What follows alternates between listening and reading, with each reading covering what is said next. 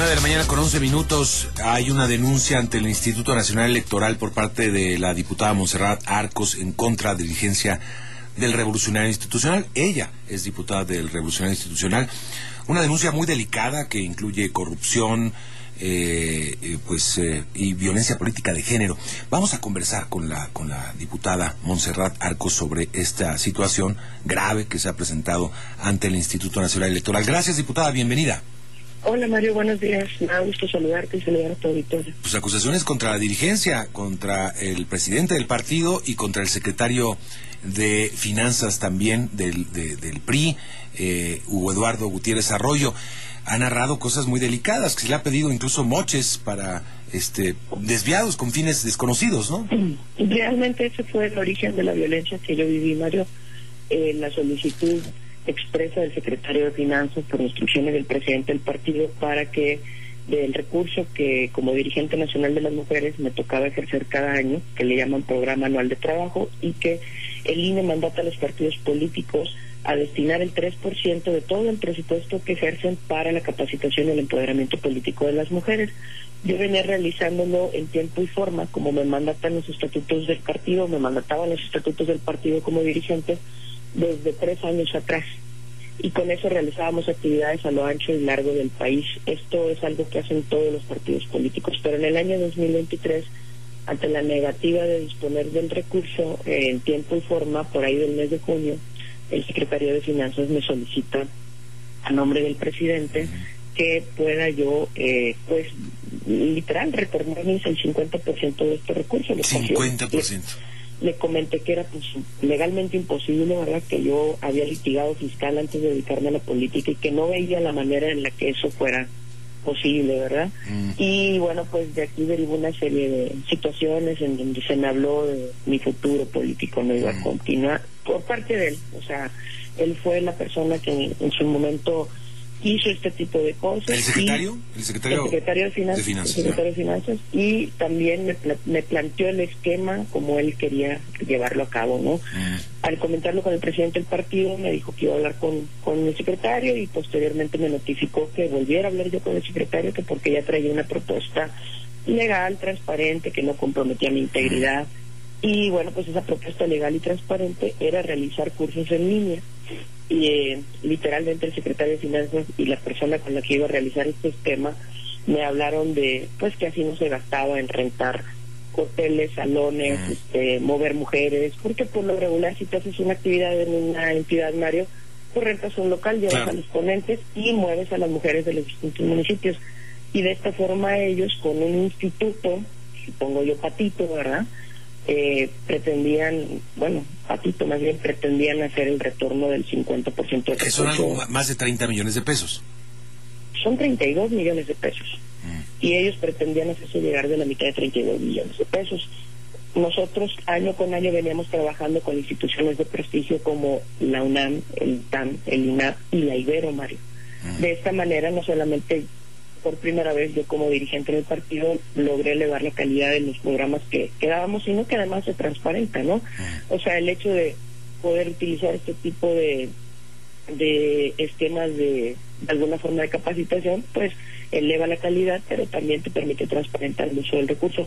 En ese sentido, pues también el secretario se, se mofaba, ¿verdad?, de que de que nosotros hacíamos eso, pero pues en esta ocasión por la situación que estaban viviendo y que ellos necesitaban ese recurso, pues íbamos a tener que usar el instituto ese que me estaban proponiendo. ¿Se le, expuso para qué necesitaban el, recurso? Me dieron varias versiones, pero la, mm. más constante fue que había, había sido multado el partido, nunca me constó. Eh, el problema surgió, Mario, cuando yo me negué, empecé a buscar al presidente y no obtuve respuesta y en algún momento a mí me solicita por escrito que yo suba a la plataforma del INE el programa anual para el año 2024 y yo le respondo que cómo, pues si no he ejercido el 2023 y ya se iba a acabar el año. Y lo que hace es que lo empieza a ejecutar sin mí, con la persona y el esquema que me había planteado. Y legalmente eso no es posible porque las facultades del secretario de Finanzas solamente eran vigilar y el INE mandató al PRI para que en abril del año 2023 pusieran sus estatutos quién era el órgano que ejecutaba ese recurso, justo por un tema de violencia muy parecido que, se, que había surgido en un estado y que una dirigente litigó. Entonces, pues él no tenía facultades y al ver yo que lo estaban haciendo, yo lo que hago en el Consejo Político Nacional es externar que yo no tenía que ver con eso. Solamente, María. O sea, no dije nada más. Y que lo revisaran. En una forma de deslindarme, ¿no? De lo que estaba pasando, porque legalmente yo era la responsable.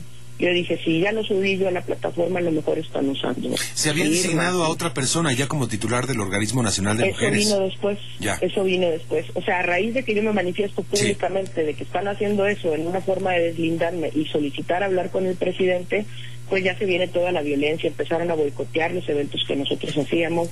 Literal, les dijeron a las personas que nosotros liderábamos que no nos hablaran operaron por medio de la Secretaría de Organización del partido para convocarlas en distintas reuniones con el secretario de Finanzas y pedirles que les ayudaran para comprobar el recurso que estaban ejerciendo.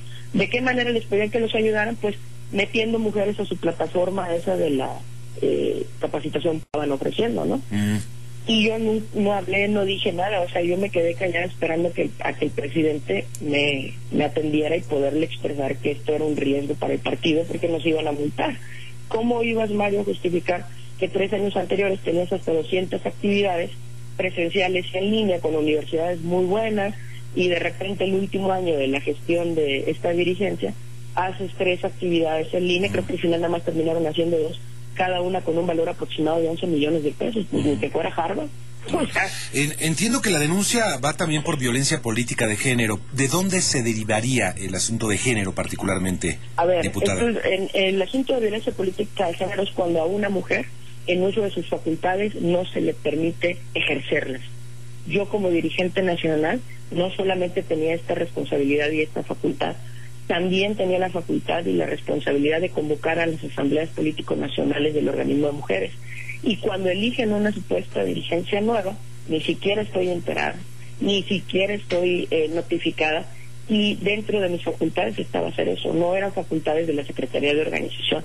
O sea, digamos, la violencia se da a raíz de que yo me niego en la exclusión de la participación de los consejos políticos nacionales, de la Comisión Política Permanente.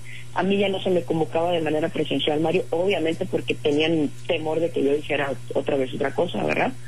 Y a partir de eso, una dinámica en donde empiezan a boicotear todos los eventos que nosotros realizábamos. Es más, no nos tomaban la llamada ya las dirigentes, no nos tomaban la llamada los presidentes de los partidos.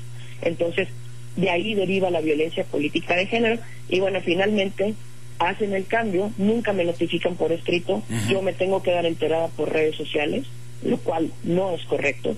Solicito dos veces por escrito que me notifiquen para hacer una entrega-recepción en tiempo y forma cuando llegamos del periodo vacacional, las chapas de las oficinas habían sido cambiadas, habían entrado como delincuentes a las oficinas del organismo. Y bueno, pues para terminar, para terminar de regarla, ahora sí como decimos, hace cuatro días las cosas de tu servidora afuera de la banqueta del partido. Entonces. Así, ya bueno, con una cajita al menos, supongo.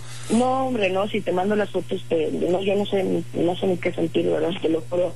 O sea, no, no, no, no puede ser, no es así. Mira, Mario, yo tengo 20 años de carrera política. No, bueno, ni en la oposición ha sido tratada de esa manera, supongo.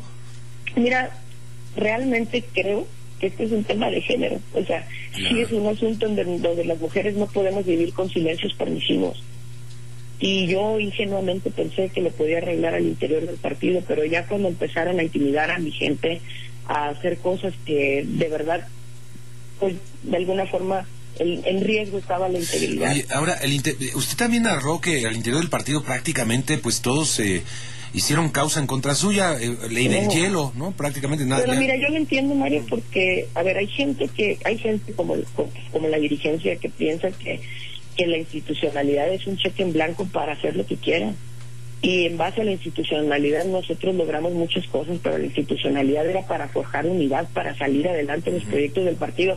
Yo entiendo que ahorita pues todo el mundo está buscando su espacio. Desde que yo empecé mi lucha, te lo digo, Mario, o sea, cuando hubo valientes que me preguntaron, oye, no sé por qué dijiste eso en el Consejo, por, por lo pronto a las que yo representaba a las mujeres, yo les decía, mira, no te metas, andas buscando una candidatura, este es, mi tema. Es lo que he estado viendo en redes sociales, reacciones también, este, algunas de apoyo, otras en contra, de, diciendo ah, eh, que usted ha estado, pues usted sabía lo que se metía, usted era parte, este, y, y Esa fue la primera respuesta que me dio el presidente del partido cuando mm. yo traté de hablarle del tema. Pues la lógica siempre es, ¿no? Voltear, voltearla. Pero por supuesto que no, y esto es bien fácil de resolver, Mario.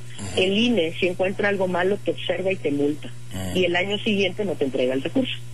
Si yo hubiera hecho algo así en algún momento, no hubiera habido recurso en el 2023. Y ese era mi temor, justamente, porque imagínate, yo, yo, yo accedo, yo digo que sí a lo que quieran, ¿no? En base a la institucionalidad o generosidad que me mencionaba. Pues el INE lo ve, sobre todo, nos multa, y la responsable soy yo. O sea, qué fácil, claro. y yo hago lo que quiero y tú eres la responsable, por supuesto. ¿Renuncia al PRI, Monserrat? Pues es que todo el mundo quisiera adentro del PRI que yo me fuera, ¿verdad? Pero no es mi intención. El día que yo me manifesté en octubre en relación a lo que estaban haciendo deslindándome, el día siguiente hubo un evento con el presidente del partido y ahí lo dije públicamente. Mucha gente que se ha ido, yo no me quiero ir, yo quiero llegar hasta donde tope para cambiar las cosas que están sucediendo en el partido. Yo no creo que el partido deba estar en una situación en donde estemos todo el tiempo justificando las cosas que hace una persona. O sea, no me parece que el partido haya sido concebido de esa manera, Mario. Pero ya todo el mundo se está yendo del partido, ¿no? Bueno, muchos, muchos, están muchos grandes y dirigentes del partido se están, se están yendo. y habían establecido también una relación muy, muy áspera con el actual dirigente y, los llevó a tomar la decisión de irse unos a otros partidos, sobre todo a Morena, y otros de plano a, abandonar al instituto. Yo soy bien honesta, en el caso mío yo no tuve una relación áspera con el dirigente, tuve una relación de respeto.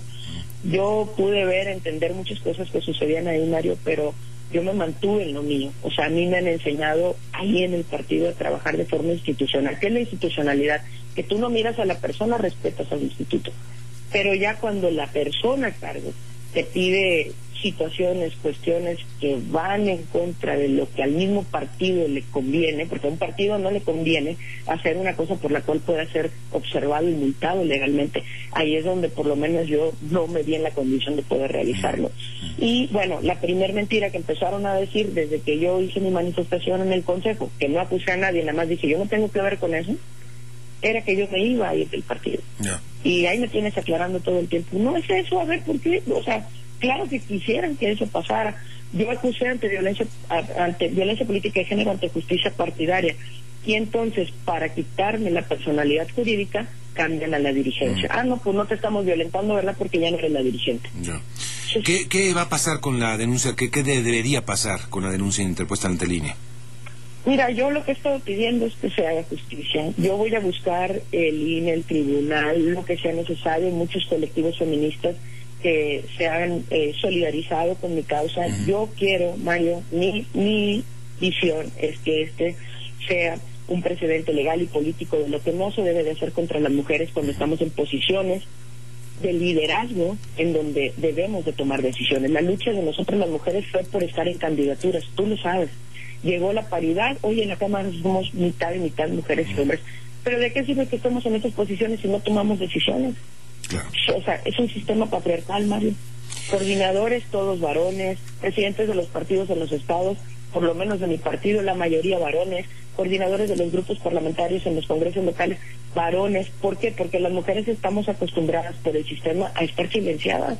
Y la otra y la máxima, te lo digo porque así lo he vivido durante cuatro años y yo capacité mucho en torno a esto. Nos echan a pelear. Oye, a mí no me ha respondido a ninguno de los dos, ¿eh? ¿Sabes qué hicieron?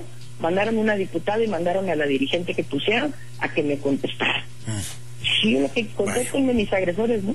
Pues vaya situación. Vamos a esperar a ver qué resuelve el INE, pero le agradezco mucho, diputada, por contarnos la historia y este, pues estaremos a la espera, pendientes, por supuesto.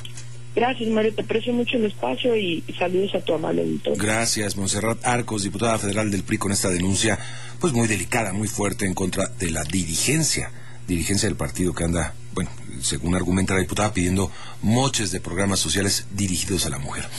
Fallece un policía que recibió un disparo de arma de fuego en la espalda por parte de un compañero, de un eh, intencional, Jorge Sánchez. ¿Cómo, ¿Cómo estuvo eso? Cuéntame.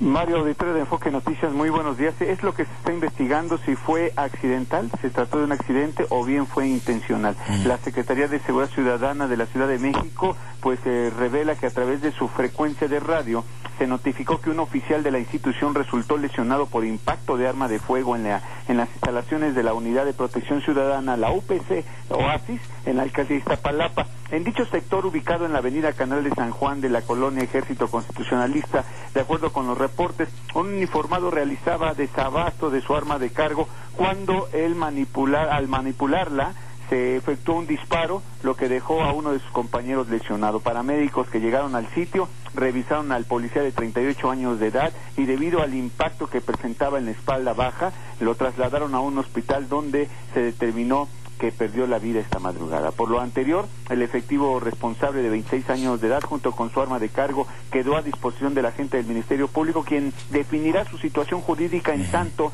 personal de la Dirección General de Asuntos Internos ya integra la carpeta de investigación administrativa interna para colaborar con las indagatorias. Se está entrevistando a policías que mantenían la guardia el día de ayer y bueno, pues ya será la Fiscalía Capitanera la que termine si el disparo de armas de este policía eh, pues fue intencional o bien un accidente. Es el reporte que les tengo. Bien. Vaya, pues estaremos, eh, hay que ver qué, qué fue lo que sucedió ahí. Gracias, Jorge. Buen día. Muy buenos días y, y, nos vamos a la pausa porque ya son las nueve de la mañana con 27 minutos en este viernes. Ya es viernes, volvemos enseguida. Está usted escuchando Enfoque Noticias por Radio 1000 en el 1000 de AM y Stereo 100 100.1 de FM. Regresamos con Mario González.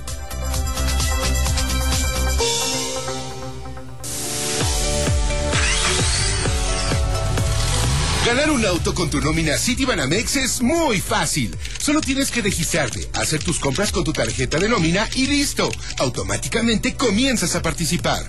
Recuerda que todas tus compras mayores a 50 pesos equivalen a una participación. Así que mientras más uses tu tarjeta de nómina, más posibilidades tienes de ganar. Con Citibanamex gana más. Permiso Segov número 2023-0314-PS04. Consulta bases de participación en www.citibanamex.com diagonal gana un auto. Ahí viene la cuarta transformación, con este ritmo que está sabrosón, unidos en una revolución que mi México lindo merece hoy. Ay, a la izquierda toma el. PT, es la cuarta T. PT, es la cuarta T. es la cuarta transformación porque México merece más. Ay, PT. PT es la 4T. Con tu tarjeta de crédito NU, sal de la prehistoria financiera. Toma el control de tu dinero y escoge tu fecha de pago. Además, tu tarjeta de crédito NU te da pagos de financiamiento flexibles para pagar a tu ritmo. Bienvenido a la era Nu. Con Sam's Club sorprende a tu familia con una limpieza única. Suavizante en sueño Max, cero enjuague de 9 litros, lleva 2 por 305 pesos. Del 6 al 29 de enero. Hola loca, cola loca, pegamento excepcional, pega de locura. Este mini regreso a clases, hasta 50% de descuento en artículos escolares participantes. En Office Depot te damos más. Al 21 de enero. Cuando quieres algo tienes que trabajar, involucrarte y participar. En el 2024 hay elecciones en México y nos toca ser parte de las decisiones de nuestro futuro. Por eso, debes asegurarte de que tu INE esté vigente para identificarte y votar. Si tu INE vence durante el 2023, haz tu cita, acude a tu módulo y solicita una renovación. Tienes hasta el 22 de enero para hacerlo. En estas elecciones, con mi INE participo. INE. El fentanilo es una de las drogas más peligrosas que puedes probar. Es muy difícil detectarlo. No tiene olor ni sabor. Te lo pueden ofrecer en polvo blanco, pastillas o aplicado en pequeños pedazos de papel. También lo mezclan con gotas para los ojos o aerosol nasal o lo añaden a dulces o golosinas. Por eso, cuando te ofrezcan cualquier sustancia, la que sea, nunca aceptes. Si te drogas, te dañas. La felicidad que necesitas está en ti, con tu familia, tus amigos y la comunidad. Secretaría de Educación Pública. Gobierno de México. ¿Quieres vender, facturar y cobrar a tiempo? ¿Mantener tus inventarios, cuentas por cobrar y por pagar organizadas al día y mucho más? Sigo Aspel tiene la solución. Sigo Nube, el software administrativo más completo del mercado con el que tienes el control total de tu negocio desde donde estés. Adquiérelo desde 119 pesos mensuales. Llama ya al 834-358-0001. Con Sigo Nube, más y más empresarios dirán, por México yo sigo. Sigo Aspel, el software en la nube que impulsa a empresarios y contadores. ¿Propósitos de año nuevo? Inicia el año invirtiendo con Citibanamex. No necesitas ser un experto. Contrata Pagaré y obtén hasta 13% de rendimiento o invierte en el fondo BLK1 más de BlackRock sin plazos forzosos. Hazlo desde Citibanamex Móvil. Consulta términos y condiciones en citibanamex.com diagonal inversiones. En apoyo a tu economía encuentra miles de productos a mitad de precio en la Comer, fresco y en línea. En todos los aceites comestibles del departamento de abarrotes, compras uno y te llevas el segundo a mitad de precio. Además, te bonificamos el 10% de tus compras pagando con vales del gobierno de la Ciudad de México. ¿Y tú vas al súper o a la Comer? Hasta enero 25. El Tribunal Electoral defiende tu lugar en la democracia. Gracias a sus decisiones, hoy nuestro Congreso es el más plural de la historia, al garantizar la representación de integrantes de las comunidades indígenas, LGBTTIQ+, y afromexicana. También a que las y los mexicanos migrantes residentes en el extranjero y las personas con discapacidad tengan representación política en la Cámara de Diputados. Un tribunal de derechos a favor de los grupos históricamente discriminados. Tribunal Electoral, protege tu voto, defiende tu elección. Historias de papel con Iván González. Hola Iván, qué gusto saludarte en esta mañana. Saludarte a ti y a todos los amigos de Enfoque Noticias. Oye, pues mira, tengo aquí la más reciente novela del escritor argentino Patricio Pron. Se trata de La naturaleza secreta de las cosas de este mundo.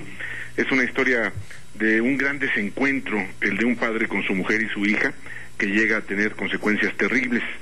Es una familia que vive en Manchester, Inglaterra. Ahí el padre Edward padece una profunda depresión que casi lo hace ocasionar un accidente mortal cuando viajaba en auto con su mujer y su hija. Y bueno, la escena de Edward llorando tras este frustrado suicidio nunca se le borra de la mente a Olivia, su hija. Y bueno, después de esto Edward decide abandonarlas sin darles ninguna explicación. En realidad era para no dañarlas, pero él no se los explica, no, no se despide siquiera y bueno, ellas eh, no pueden saber si se fue, si algo le pasó, incluso si murió. Platiqué con el autor Mario y le pregunté si esa carga que tenemos en varios países latinoamericanos en cuanto a las desapariciones de seres queridos, ya sea por ejemplo en, su caso, que es el Cono Sur por las dictaduras militares de los 70, o en nuestro caso en México por el crimen organizado, es decir, si esas desapariciones no estarían detrás eh, de la desaparición de su personaje, aunque es voluntaria. Y esto fue lo que me contestó Patricio Pron. A ver. Mis padres son activistas políticos, yo crecí parcialmente en la clandestinidad, en Argentina durante la dictadura. Ellos perdieron a decenas de amigos y muchos de mis amigos han perdido a sus padres durante la dictadura en Argentina. De modo que la desaparición es algo que está muy presente en mi vida. Fue una, posibilidad real durante un periodo de mi vida, un periodo formativo cuando cuando mis padres y yo estábamos rodeados de medidas de seguridad y, teníamos protocolos para el caso de que ellos desapareciesen o que yo fuese secuestrado y asesinado, todo estaba rodeado de una enorme incertidumbre. Y supongo que esa incertidumbre proyectada en la figura de Edward permea esta novela también. De hecho, transcurre en Manchester porque hacerla transcurrir en otro sitio hubiese supuesto para mí tener que lidiar con algo que es, que es intolerable porque se parece más a mi propia experiencia. Así es que algo súper interesante, Mario. Y como hay eh, psicológicamente algo, una carga muy fuerte detrás de, su creación literaria, ¿no? Y, este libro, eh, pues la verdad es que está muy bien escrito, Mario, de manera que no todo está explicado. Hay algunos vacíos, situaciones que faltan por explicar, eh, como viene a ser en realidad la vida misma. No para todas las acciones o las omisiones nuestras o de nuestros seres queridos tenemos siempre una explicación detallada. Yo creo que esto es el, aspecto más interesante de la novela y pues muy muy recomendable, Mario, adentrarnos en las páginas de La naturaleza secreta de las cosas de este mundo de Patricio Prom. Muy interesante, hay que retomar. Sí. sí, Mario a veces hay que retomar también los clásicos y acaba de ser editado un libro que por primera vez reúne traducidas al español cinco leyendas escritas por el gran autor austriaco Stefan Zweig quien hizo grandes aportaciones a la cultura europea durante la primera mitad del siglo XX. Se trata del libro Leyendas, en que podemos encontrar al Stefan Zweig más íntimo y fueron escritas en diferentes etapas de su vida, como en la Primera Guerra Mundial o en su autoexilio con su esposa durante el régimen nazi, ya que ellos eran de origen judío. Y bueno, en estas cinco leyendas hay reflexiones, humor, repasos históricos y escenas muy interesantes. En la última de las leyendas, Mario, que fue la que a mí más me gustó, dos hermanas gemelas de origen humilde, idénticas eh, visualmente, digamos, pero muy diferentes eh, interiormente. Una de ellas, Elena, se va por el camino de la lujuria y se convierte en la prostituta más codiciada de Aquitania, mientras que Sofía, eh, para hacerla sentir mal, se convierte en monja, todo lo contrario, digamos, ¿no? Bueno, pasado el tiempo, Elena le tiende una trampa a Sofía y también termina por gozar las mieles del dinero de decenas de caballeros a cambio de sus artes amatorias. Y bueno, toda esta leyenda, Mario, surge eh, por una especie de parroquia que según la cultura popular ellas habrían mandado hacer ya en la madurez y arrepentidas, con dos majestuosas torres idénticas, conocidas como las hermanas, en esa congregación a la que decidieron donar toda su riqueza. Eh, muy, muy interesante esta, esta leyenda. Y bueno, en otra de ellas, de estas leyendas, la Raquel bíblica sostiene un interesante diálogo con Dios, a quien le reclama por una decisión suya, cargada de ira, en que quería castigar a los hijos de Israel por adorar a otra supuesta divinidad. Y bueno, ella le hace cambiar de opinión al recordarle cómo ella, en una situación similar, se llegó a sacrificar para entregar lo que más amaba. Muy interesante el diálogo. Y bueno, en la leyenda sobre Virata nos habla de este gran guerrero que desistió de ser el jefe del ejército, como se lo pidió su rey, por no querer matar más. Entonces se convirtió en el gran juez de una ciudad de la India y también terminó renunciando por considerar que él no era quien para sentenciar a personas cambiándoles la vida y decidió finalmente convertirse en un sabio ermitaño alejado de todo, encontrando un camino que también tiene sus implicaciones negativas. Muy interesante. Leyendas de todo el mundo son. Eh, Sí, sí, exactamente, sí, Mario. Sí, sí, de la cultura popular de, de todo el mundo. Muy interesante, Mario. Eh, encontramos situaciones bastante, bastante eh, interesantes en que el alma humana es puesta a prueba y decide actuar en diferentes maneras para encontrar el mejor camino posible. Así es que muy interesante filosóficamente lo que podemos encontrar en Stefan Zweig y su, este libro de leyendas, Mario. Eh, y además es de ARPA Editores, que es una editorial catalana independiente con presencia en México. Así es que muy interesante, una, una aportación nueva de un, un libro bastante conocido en Europa, pero no, no, no en Hispanoamérica.